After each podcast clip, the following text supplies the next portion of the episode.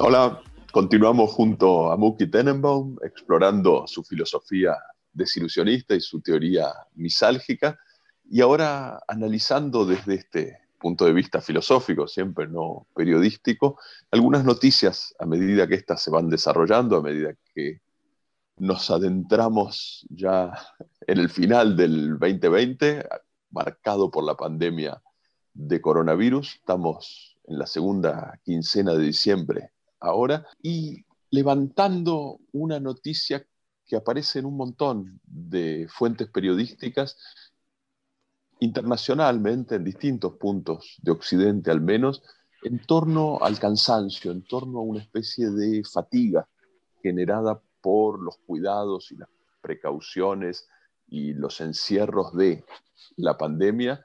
Y vamos a mirar esto desde el punto de vista del pensamiento de Muki. ¿Cómo se entiende para vos esta fatiga que se reporta muy ampliamente en distintas sociedades, en distintos contextos, transcurridos ya muchos meses de pandemia a nivel global? Bueno, la, la- la noticia de la fatiga que se repite varias veces, como decís vos, la última tiene dos peculiaridades. Primero que eh, compara al co- comportamiento de la gente durante marzo, abril, mayo, los meses más fuertes de la primera ola, ¿sí? Eh, con el estado actual, es decir, gente que en ese momento cuidó mucho y que se cansó y cuida menos o no cuida nada. Eh, es decir, hay, hay ya un grado de comparación de tiempo, con diferencia de tiempo. Y la segunda, que estamos ya en el estado ya no post vacuna, pero digamos ahí con la vacuna siendo este, eh, autorizada cada vez en más países y ya incluso aplicada en dos o tres de ellos, empezado empezado a aplicar. Por eso es interesante lo de la fatiga a- en este momento. Uno pensaría que los que tienen fatiga, y vamos a hablar después de lo que es fatiga, pero los que tienen fatiga, al ver lo cerca que está eh, la resolución del tema, o por lo menos como el Estado, los players del Estado lo cuentan, también tiene, tiene sus bemoles, eh, bueno, ya está, me voy a cuidar un poco más que ya me voy a dar la vacuna. Y eso no está ocurriendo. De hecho, ya hay signos que está ocurriendo lo contrario. Mm. No todo el mundo entiende que una vacuna funciona solamente después de que te la inyectaron. Parece que hay gente que cree que funciona antes, porque dice, y yo escuché el argumento ya en la televisión, gente diciendo, yo me cuido menos porque ya viene la vacuna. No, la vacuna no es una cura, la vacuna es una prevención para algo que les podría llegar a ocurrir un mes después de recibir la vacuna. Es decir, yo estaba preocupado con la gente que se iba a dar la vacuna y se iba a sacar el barbijo eh, Florencio. Este, este era, este era mi miedo, pero no, no. Ya ahora, eh, antes de darse el pinchazo, que es más o menos este, eh, lo mismo que sacársela un día después de recibir la vacuna, si no, no creas que es mucho mejor. Pero, pero, pero la palabra fatiga es una palabra que yo no estoy, no estoy necesariamente, acepto el, el diagnóstico. Sabemos que hay gente que dejó de cuidarse y que se cuidaba antes. Esto es lo único que sabemos. Eh, fatiga, fatiga es una, es una expresión consensual en varios medios que como desilusionista me parece que hay que revisarla antes. Eh, lo primero que quiero decir es que tenemos que volver en el des- desilusionismo básico a que casi todo el tiempo nosotros sonambuleamos, es decir, no tomamos decisiones, no tenemos actos voluntarios, estamos corriendo una rutina. Y el origen de esa rutina, en general, es la imitación. Es decir, yo imito, cuando, cuando yo estoy imitando a alguien, yo estoy ahorrando mucho, mucho, mucho, mucha energía y, y mucha decisión. Hago lo que hace el otro. Pero ¿de dónde viene esto, Florencio? Esto viene, y esto es importante entender, de nuestra parte animal, que es casi toda en el ser humano, ¿sí? Es decir, de la época en que éramos parte de una manada. Nosotros, como vos lo ves incluso en los distintos simios, o monos, o gorilas, o chimpancés, o bonobos, que son ahora el, el mono predilecto por la gente, este, que es el mono que le gusta, eh, y los ves que se mueven en manadas. Y esas manadas que se mueven, la información se transmite de uno al otro por imitación. Es decir, vos me contaste, y esto lo voy a decir que Florencio me contó, cómo una vaca que eh, se, acostumbra a no tocar el alambrado porque está electrificado y se aleja, la, la ternera que le sigue ya no prueba la, alambrada, ya sigue a la madre. Es decir, el, aprendizaje, la imitación permite transferir aprendizaje dentro de la misma generación y no esperar a que esto sea, se, convierta en algo que entre, que llegue con los genes directamente. ¿sí? Esto acorta y permite la supervivencia de especies, eh, o, o, permitió siempre. Y nosotros no somos unos distintos. Mirá, si no fuera así, Zara tendría que sacar una remera con un modelo para cada persona. Y de hecho saca uno y lo compran todos, ¿sí? Eh, los, los influencers que están en Instagram y todos ellos, están ahí para que los imites, ¿sí? No, no, no, no están para otra cosa, están para que, para que vos puedas imitarlos a ellos eh, y, y, compres, ¿sí? El, el, marketing está basado en la imitación, en que vos vas a imitar.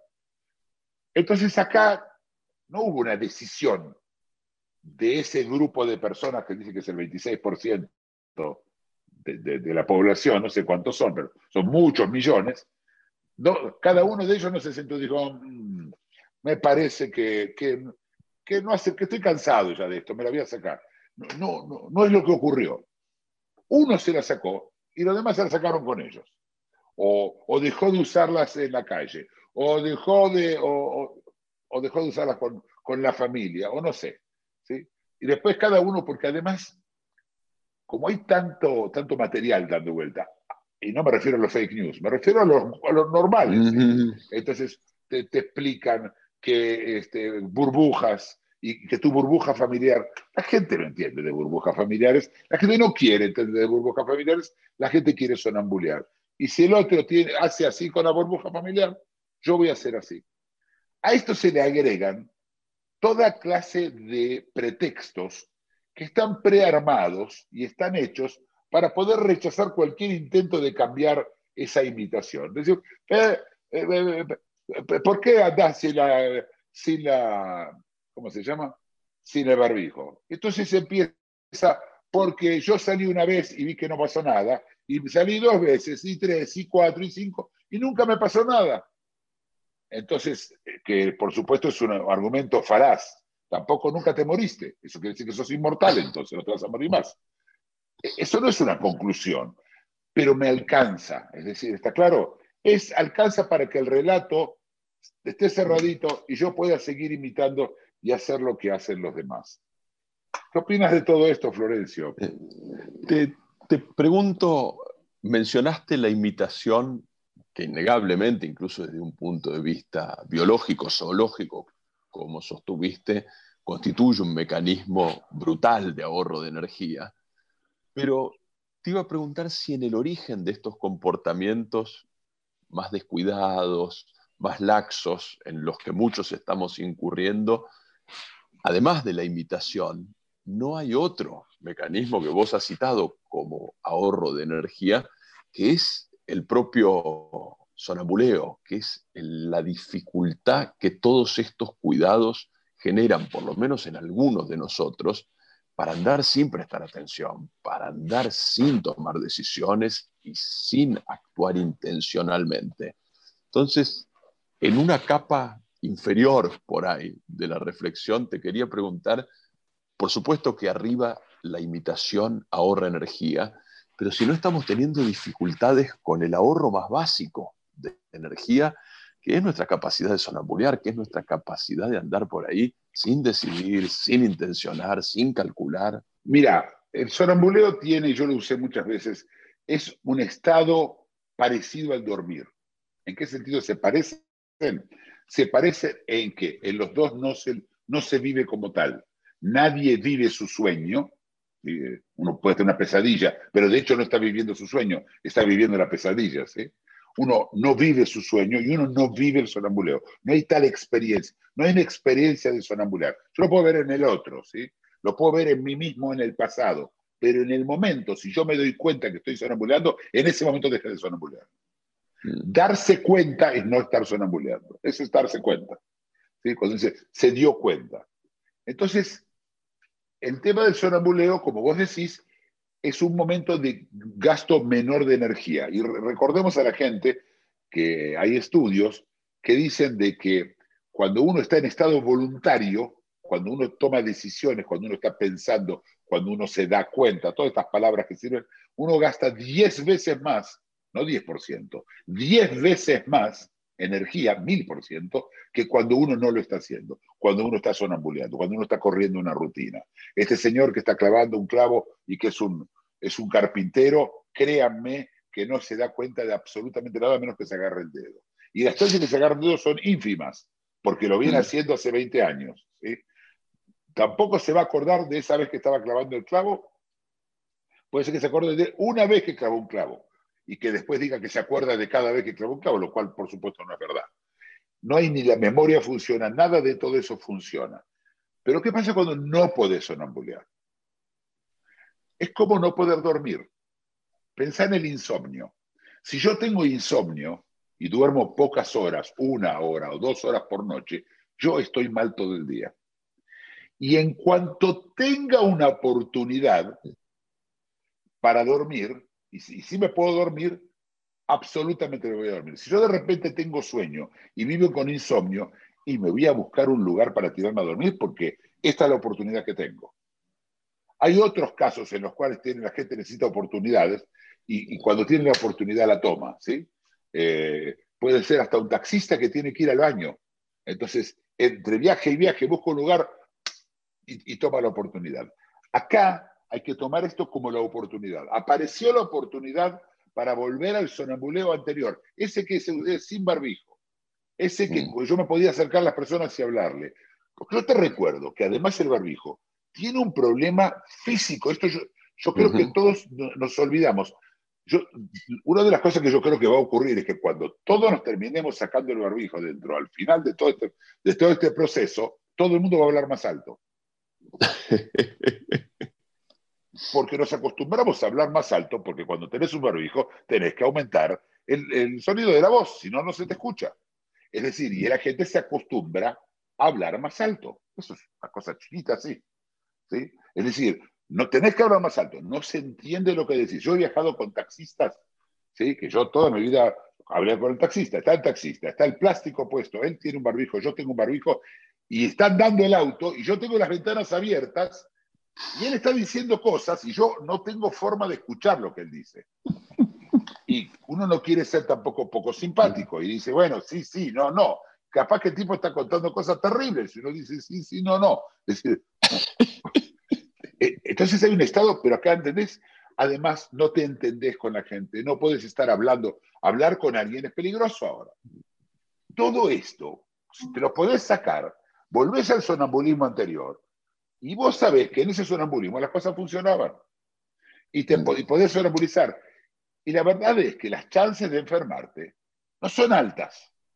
Es decir, aún en los lugares donde hay mucha incidencia, si vos te, te, manejas, y sí, van a eh, un porcentaje, eh, de hecho, hoy estaba leyendo que el 20% de los madrileños eh, tuvieron el COVID. Número altísimo, ¿eh? 20% de los madrileños. Por una estadística que digamos que no es el 10, digamos que es el 15, es un montón. Pero aún así hay un 85 que no se enfermó. Es decir, todos usaban barbijo. No, no, un porcentaje tuvo suerte. Pero además, como es asintomático, ni te enterás que lo tuviste. Entonces, en estos eh, madrileños, estoy seguro, la mayoría nunca se dio cuenta que se enfermó de COVID. Y eso solamente ayuda a, esa, a ese grupo de personas que no se cuidan. Ahora, esto es antes de la vacuna. La vacuna, y esto lo hemos dicho acá, la semana pasada o la semana anterior, las vacunas que vienen no son esterilizantes. Es decir, te vas a contagiar y contagiar. No, vas a, no te vas a enfermar. 95 de cada, de cada 100 no se van a enfermar. 5 sí. Pero esos 95, por lo menos según las estadísticas que vimos, quizás un poco más porque en la cancha eh, la gente no se dio las dos vacunas, se dio una vacuna con la diferencia Mm. no de tres semanas, sino de dos meses. Sí, hay gente que va a hacer barbaridades, hay gente que eh, el- la vacuna que tenía que estar congelada no estuvo congelada durante dos horas, nadie se enteró. Cuando te la dieron no servía para nada. Sí, va a haber un porcentaje y por eso no va a ser 95, va a ser Mm. menos. Pero aún así va a ser el 85, igual, pero, vos, pero es, toda esa gente va a contagiar. Contagiar si se contagia, ¿sí? Sí, sí, sí, sí, sí, Boludo. sí. Pero ahora, pero vos fíjate, cuando el famoso R, R es la cantidad de personas promedio que contagia una, una persona, una persona. La cantidad de gente que una, que una persona contagia. Ese R tiene que estar debajo de uno para que de a poco se vaya desapareciendo la, la pandemia. Si es más de uno, se está expandiendo. Si es menos de uno, se está achicando. Sí, así de fácil. El R en marzo era 3. Cada persona contagiaba 3.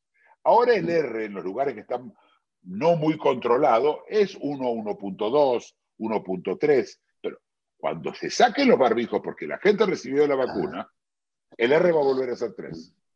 Por lo menos. Y vamos a tener entonces una explosión de gente eh, contagiada que por supuesto solamente 15 de ellos se van a enfermar, y no, o en el mejor de los casos 5, pero si no, probablemente 15, y ese grupo que se va a contagiar va a llenar los hospitales, va a seguir haciendo el mismo ruido, vamos a seguir teniendo problemas y la gente va a tener que seguir con barbijo. Ese cansancio que del cual vos decís, la gente va a querer volver al sonambuleo y vos imagínate qué pasa cuando venga y diga, no, no, no, no funcionó, todos de vuelta con barbijo, porque tenemos un problema todavía. Esto es para el, para el futuro, pero pensemos que, que lo importante, si creemos que es fatiga, nos equivocamos. Y si nos equivocamos, no lo vamos a poder solucionar. ¿Qué opinas de esto, Florencio? Tengo una pregunta más, que tiene que ver con otro factor que fuiste explicando en videos cortos, sobre todo de los que definen los conceptos. Hay videos en el canal sobre misalgia en general y sobre cálculo misálgico en particular, que es, recuerdo, la huida del dolor, la tendencia a evitar el sufrimiento como motor de nuestro comportamiento. Y te pregunto si entre este comportamiento que vos describís en marzo, en abril, en mayo, como más cuidadoso en determinados grupos de personas y mucho menos cuidadoso en noviembre, en diciembre, ¿no tiene un impacto también la cantidad de sufrimientos nuevos que se han ido agregando en este periodo? Por recesión económica, por padecimientos que no existían en marzo o en abril, cuando estaba solo, enseñoreado el miedo al contagio, y hoy ese miedo al contagio, aun si es el mismo, compite con una cantidad de sufrimientos que yo sé que son muy difíciles de medir, pero que probablemente no estaban al principio de la pandemia. Mira, hay dos, dos, dos, dos eh, hechos que quiero hablar. Uno de ellos es, nosotros, y lo hemos hablado, tenemos una atención, capacidad de atender limitada. Limitado está medido más o menos, y no, no me quiero enamorar de ese número, 20 kilobytes por segundo. El que conoce y entiende de ancho de banda es así chiquito, muy poco. Podemos atender hasta ahí. Por encima de todo de esto no podemos atender. ¿sí? Tomando en cuenta que podemos atender más de una cosa al mismo tiempo. ¿sí? Mm. Si no, tenemos que usar todos los 20K en una sola. Es- Este es, este es un problema que vos tenés. Entonces, cuando, po- por lo tanto, vos podés ocuparte de determinadas prioridades. Tenés que ser prioritario en el uso. ¿sí? Eh, te doy un ejemplo. Un animal ¿sí? que está comiendo y viene un predador, abandona la comida y sale corriendo. Eso es prioridad. Para, eh, comer es una prioridad importante, pero más importante es estar vivo para poder comer. Por supuesto, acá no hay un para, ¿sí? Na- nadie está tomando una decisión para. Esto es Darwin, el, el resultado de la evolución es que esos animales son los que pararon de comer y se escaparon, y los que se quedaban a comer claramente no sobrevivió. esa, esa especie. ¿sí? Es decir, es el resultado de todo eso. En nosotros pasa eso. Tenemos prioridades. Como vos decís, el 90% de la gente tiene alguien en la familia, o ellos mismos, que se quedó sin trabajo, o que está clavado, o que su trabajo está muy en duda, o trabaja en el turismo, o trabaja, tiene que ver con, con la hostelería, o trabaja con los hoteles, o trabaja en la, fabricación de ropa, o trabaja en el mundo del lujo. hay muchos, y mucha de esta gente se quedó sin trabajo o su trabajo quedó suspendido, fuera de algunos países muy ricos como Alemania, que le siguieron pagando todo a todos, el resto se quedó tan, por ejemplo, eh, España tiene, es el país que tiene más bares per cápita en el mundo. Mm. Más bares per cápita en el mundo. Y está en el 80% de los bares, están al borde de la quiebra. La gente tenía ahorros, la gente no es que no ahorraba, en Estados Unidos no ahorró nadie, pero en Europa había un poco de ahorro. Y ese ahorro no existe más, se lo comieron estos meses. La gente mm. tuvo que dejar de trabajar y tuvo que, tomar, que tomar ahorros y le dieron alguna ayuda y le dieron algún préstamo. Esa gente está preocupada con su, su, presente, no solo su futuro. Mm. Ya no hablo del futuro. Y esa gente tiene eso en la cabeza. Y además le dicen que tiene que ponerse el barbijo, pero depende. En junio era, no se podía entrar a lugares cerrados a menos que haya menos de ocho personas, y entonces estaba y se podía dedicar al tema. Y, de hecho eso fue una distracción del problema de quedarse sin trabajo. Ojo, ¿eh? cada una mm, cosa. Mm. Pero ahora esto ya no es más una distracción, porque son siempre las mismas reglas, y cada vez son peores, incluso de ser mejores. Ya ni, ni para eso sirve. Mm. Entonces, la persona está preocupada por otras cosas, como decís vos. Esto se agrega a, no, pero, pero, pero cuando dije del insomnio, esa imposibilidad de sonambulear, parte del motivo de que no puedes sonambulear es que tu cabeza está pensando en sufrimientos. Al final es tema de sonambuleo, todo, todo termina en lo mismo. ¿sí? No puedo sonambulear porque estoy sufriendo con otras cosas o porque no, no, puedo, no me puedo acostumbrar a, a, sonambulear así, o porque estoy imitando a otro que le pasó eso. Es decir, el concepto de la imitación es que a este le pasó y al otro le pasó y bueno, ya todos los demás. Y como todos más o menos están en, el, en lo mismo, la imitación es natural. Yo imito a quien se me parece. No ando imitando a gente que no se me parece. Yo no ando, no, no, ando imitando a indígenas este, en, eh, en eh, Papúa Nueva Guinea. No tengo nada en común con ellos. ¿no? No, no, voy a imitarlos a ellos, probablemente voy a imitar a mi, a mi vecino de, de, alguno de los pisos del edificio, lo que dicen algunos, porque algunos de ellos son, son videntes de nuestro video, se van a ofender que no, no menciono a otros. Hablando de, de imitación, entonces, te pregunto, por ahí es una pavada, pero estamos en fechas en las cuales para las sociedades occidentales hay una cantidad de rituales que tienen que ver con la celebración de la Navidad, con el cierre del año desde el punto de vista del calendario, con el festejo del año nuevo, hay una cantidad de rituales que son fundamentales en nuestro comportamiento imitativo y gregario. Y te quería preguntar si parte de este agotamiento, de esta dificultad del no haber podido sonambulear ya acumulada de hace meses, no se magnifica por la inminencia de estos ritos y la dificultad para cumplir con estos ritos, por lo menos en las condiciones habituales, ¿no?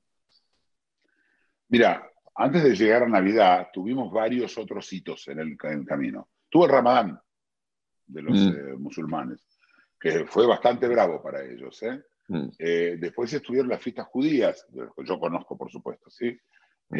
y hubo el de Wali también en la India, pero las fiestas judías y fue duro, y en Israel tuvieron que hacer eh, gestos que por supuesto costaron muchas vidas, muchas vidas, porque para no este, arruinar las fiestas a la gente.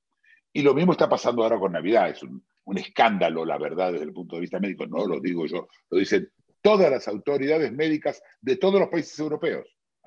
por primera vez hay un consenso. Todos dicen, es una locura que en Navidad se mueva gente de un de una burbuja, es decir, de un grupo familiar al otro. Empiezan a viajar o a, llevarse. Es, una locura en medio de una incidencia muy alta de la enfermedad.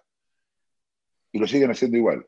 No hay Mm. un solo país que dijo, no, señores, Navidad no existe. No, señores, Año Nuevo no existe.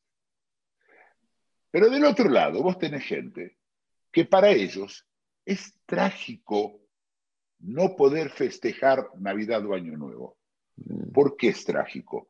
Porque les recuerda la fragilidad del sonambulismo en que se encuentran hoy. Lo frágil Mm. que es.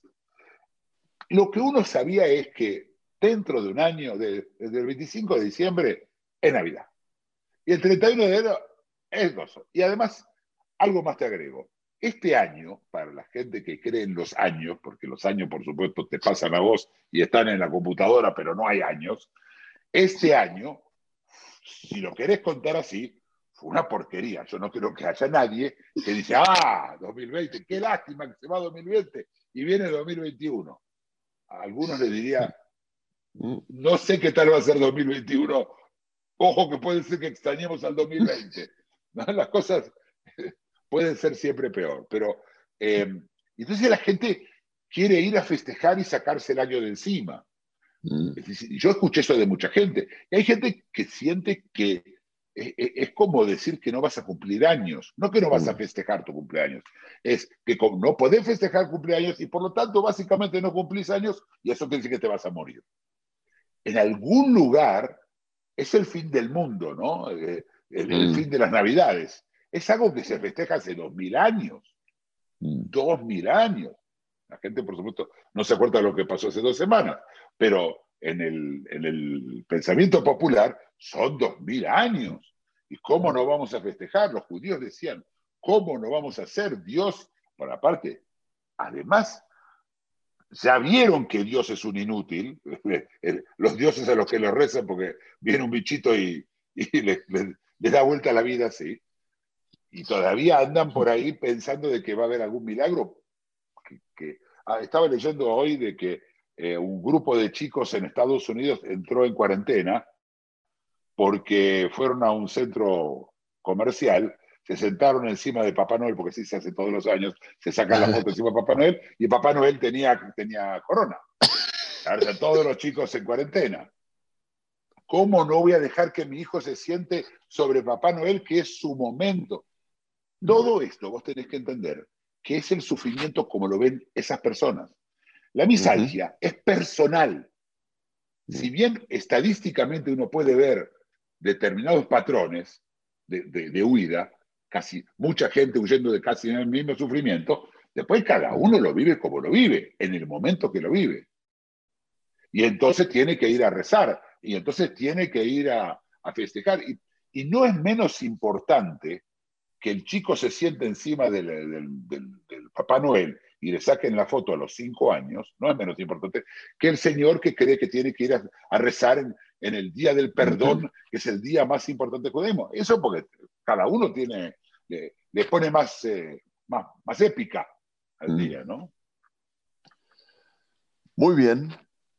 Tendremos que ver cómo choca esta épica y estos relatos con la realidad concreta del contagio y del avance de la pandemia.